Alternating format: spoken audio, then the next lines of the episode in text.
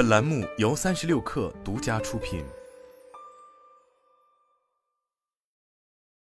本文来自界面新闻。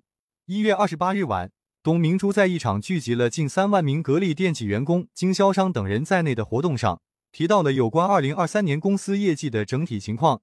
全年营收约两千零五十亿元，利润约两百九十亿元，贡献税收一百七十六亿元。他还强调，数据均创新高，这将是该公司自二零一九年后营收数字再次回到两千亿元大关。二零一八年，总部位于珠海的格力电器首次达到该数值，董明珠因此赢下了五年前与雷军的赌约。当时两人曾约定，若五年后小米营业额超越格力，董明珠愿意赔十亿元。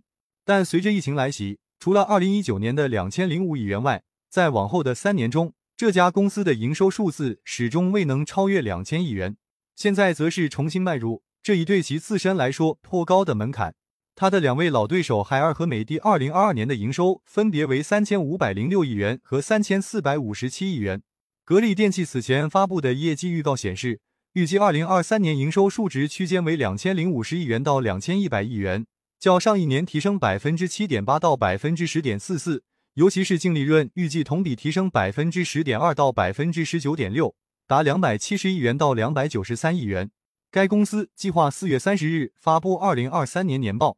除了给出较为确切的净利数字，董明珠还表示，希望二零二四年税收贡献超两百亿元，未来五年争取业绩翻番。这并不是董明珠首次提出类似的激进目标。二零一八年，格力首次触达两千亿元营收线时，他即抛出了五年后营收破六千亿的销售目标。对于未能实现该目标，他曾对媒体回应称：“很遗憾，但有梦想才有动力。”与业绩相对应，投资人尤为关注格力电器的股价表现。这家公司过去几年一直保持着较高的现金分红比例，但董明珠声称格力电器不关心股价，认为好的企业不靠股价提升实力。投资人如果对格力有耐心。应该长期持有。值得注意的是，当晚这场活动还在格力董明珠店进行了直播并带货，期间销售额突破五十九亿元，有望打破董明珠本人先前的直播带货记录。二零二零年，他曾举行全国巡回的大型带货直播活动，其中最高擅场销售额是六十五点四亿元。